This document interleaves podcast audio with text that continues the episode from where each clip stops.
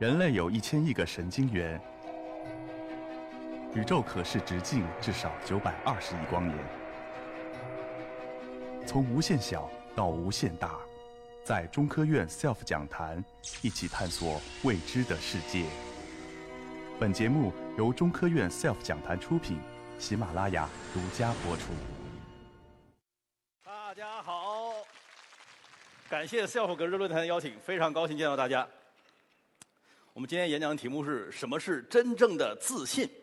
那么对于中国科技的地位啊，越来越成为现在大家关注的一个热点话题。例如，今年四月的中芯芯片事件呢，令很多人痛心疾首。但是又如最近，中国的核聚变装置 East 达到了一亿度，又令很多人欢欣鼓舞。那么，我们应该怎么评价中国科技的地位呢？真正的基本的指导思想就是实事求是。我经常反对两种典型的错误的文风，一种啊是胡乱吹捧中国的实力，动不动就说谁谁震惊，谁谁慌了，我们可以称之为震惊体；另外一种呢是反过来把中国说的巨弱无比，认为中国所有的讲成就那些宣传呢都是假的，都是神话，我们可以称之为神话体。在成都的武侯祠有一幅著名的对联，叫做“能攻心则反侧自消”。从古之兵非好战，不审事即宽严皆误。后来治蜀要深思。那么，假如你问，对于中国的科技实力，应该是赞扬好还是批评好？应该是说的高点好呢，还是说的低点好呢？那么回答是，这些都不是关键。关键呢，不审事则宽严皆误，不实事求是就怎么都不好，实事求是才是好。一个观点不会因为它是赞扬就自动正确，也不会因为它是批评就自动正确，只会因为实事求是而正确。那么，基于这样的指导思想啊，我分析了若干个客观的定量的呃指标，例如自然指数、研究前沿、高应用研究者等等等等啊，对于中国当前的科技实力。做出了一个定量的评估，就是中国当前的科技实力呢，显著的落后于美国，但是跟英国、法国、德国、日本属于一个同一个层次。那么，如果你认为英法德日是科技强国的话，那么中国当然也是一个科技强国。请问，你认为英法德日是科技强国吗？你当然会同意的，对吧？所以，中国现在确实是一个当之无愧的科技强国。而且呢，在所有的科技强国当中，中国的进步是最迅速的。在二零一五年的时候。我写了一篇文章，叫做《中国科技实力正以多快加速逼近美国》，里边就写了大量的这种数据、这种分析，欢迎大家去阅读。那么，你觉得这个基本的结论提高了中国人民自信吗？我想答案是的，因为啊，这是建立在真实的成就基础上的自信，它是坚实可靠的。那么，下面我们就要问一个更加深入的问题，而这个问题呢，可能会让一些朋友觉得不那么自信。这个问题就是啊。既然我们进步的这么快，为什么我们还是处在一个追赶的地位呢？也就是说啊，历史上我们是怎样落后的？这实际上啊是一个非常折磨人的问题，因为呢你会发现，对于这个问题的回答简直是五花八门我们的教材和宣传就经常说啊，中国古代的科技呢在世界上领先了几千年，然后不知道怎么搞的就落后了。那至于这个落后的时间点呢？有的说是元朝，有的说是明朝，有的说是清朝，还有说是鸦片战争呢。哎，难道你真的相信要到了一八四零年英国人打上门来的时候我们才落后吗？这明显应该是一个落后的表现，而不是落后的开始，对吧？正是因为你已经落后很久了，所以呢，我们的敌人才能够远跨重洋，远征几万里过来，然后呢还能打你落花流水。那如果顺着这条思路往下想的话，你就会产生一种恐慌的感觉。哦，我们当初曾经领先了几千年，结果还是被人家超过了。那假如我们现在又领先了，那是不是还是又会被人家超过，然后打得落花流水呢？那为了研究这个问题啊，我就去阅读了不少中外科技史的著作，然后呢，得到了一个出乎很多人意料的基本结论。这是关键是什么呢？就是要分清科学和技术。当我们说中国古代的科技很先进的时候，我们指的是技术。中国古代技术啊，确实曾经有很长时间是领先的，后来呢落后了。比如说明朝引进欧洲的红衣大炮，这就是一个明显的例子嘛。但是在科学方面呢，我们问中国的科学是从什么时候开始落后的呀？这回答是这个问题不存在，因为我们本来就没有领先过。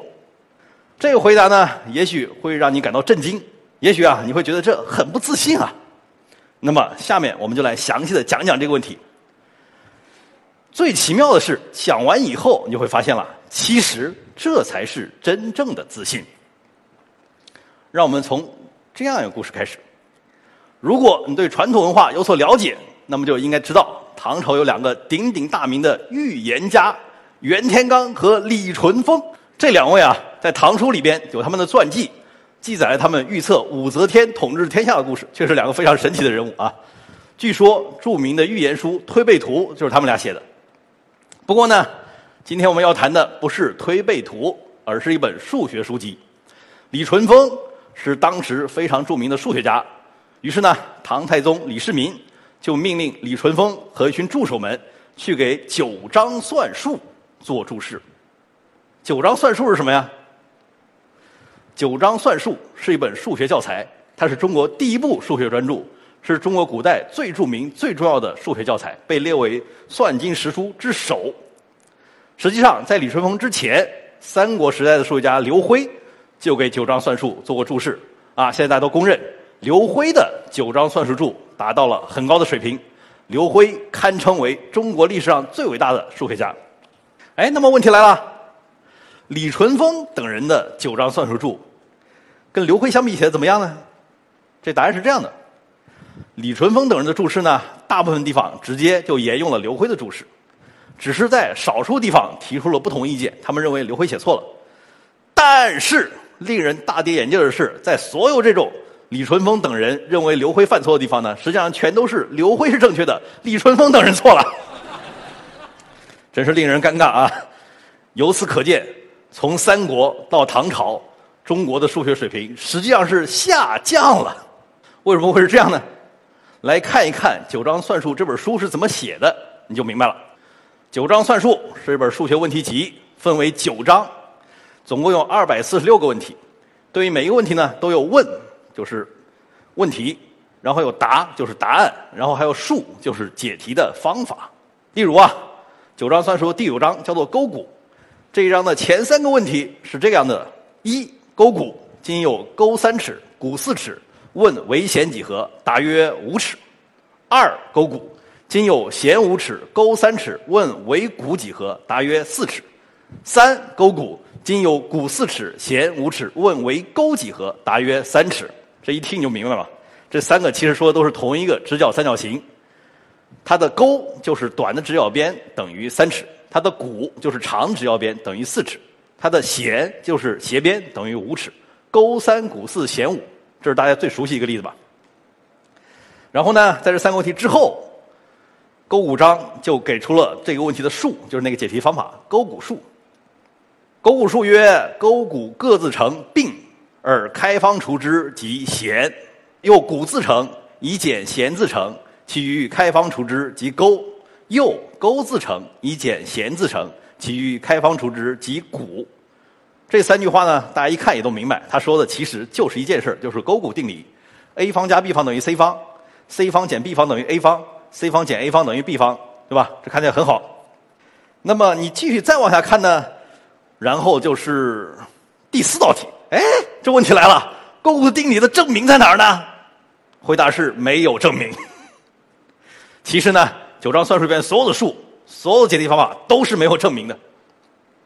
那作为一个现代人啊。你看到这个状况，你肯定要吐出一口老血。这不是坑人吗？你一个数学方法没有证明，我怎么知道你对不对啊？是啊，这就是问题所在啊。我们现在觉得一个数学的成果，关键是要证明，对吧？好像这是一个常识，但是这对于古人来说就不是常识啊。我们现在把刘辉称为中国古代最伟大的数学家呢，其实就是因为他在他的《九章算术注》里边给出了一套证明体系。例如啊，刘辉是怎么证明勾股定理呢？是用这个出入相补法。大致的意思啊，就是把一些图形搬来搬去，最后呢，论证了一个大正方形的面积等于两个小的正方形的面积之和。那从现在的观点看起来呢，这样的证明方法，它的严格程度也许还可以商榷一下。但是无论如何啊，有证明总比没证明要好得多啊。不过呢，这些证明啊，或者是不够严格，或者是这个叙述的过于简略，所以啊，这后人呢经常看不明白。例如李淳风等人，那李淳风这些就是这样的悲剧了。那么从教育学的观点来看呢，像酒庄算术这种啊，知其然而不知其所以然这样的教材呢，就会导致一个严重的后果，就是只有少数悟性高的学生才能够理解，而大部分的学生呢，他就只能是有口无心的背诵。如果有错误呢，他也看不出来，他不去改正。像这样去搞教学啊，你就不要说发展新的知识了啊，就连记住已有的都很困难。实际上呢，中国古代确实有好多数学书就失传了。例如南北朝时期的数学家祖冲之，大家都知道，他把圆周率算到了小数点后第七位，三点一四一五九二六。这个呢，确实是一个非常了不起的成果，在上千年的时间里边都是世界领先的。那么，请问祖冲之是怎么计算圆周率的？回答是：现在没人知道。为什么没人知道啊？因为祖冲之确实写了一本数学书，叫做《赘述》。这本书呢，也曾经被用作数学教材，是我们的官方教材啊。而且呢，这本书的难度特别大，所以呢，它的学制是最长的，学生们要花最多时间去学它。但是呢，实在是太难了，结果大多数人都学不懂，传着传着就给失传了。所以到现在，我们不知道祖冲之到底是怎么计算圆周率的。结论是，学渣真是误事儿啊！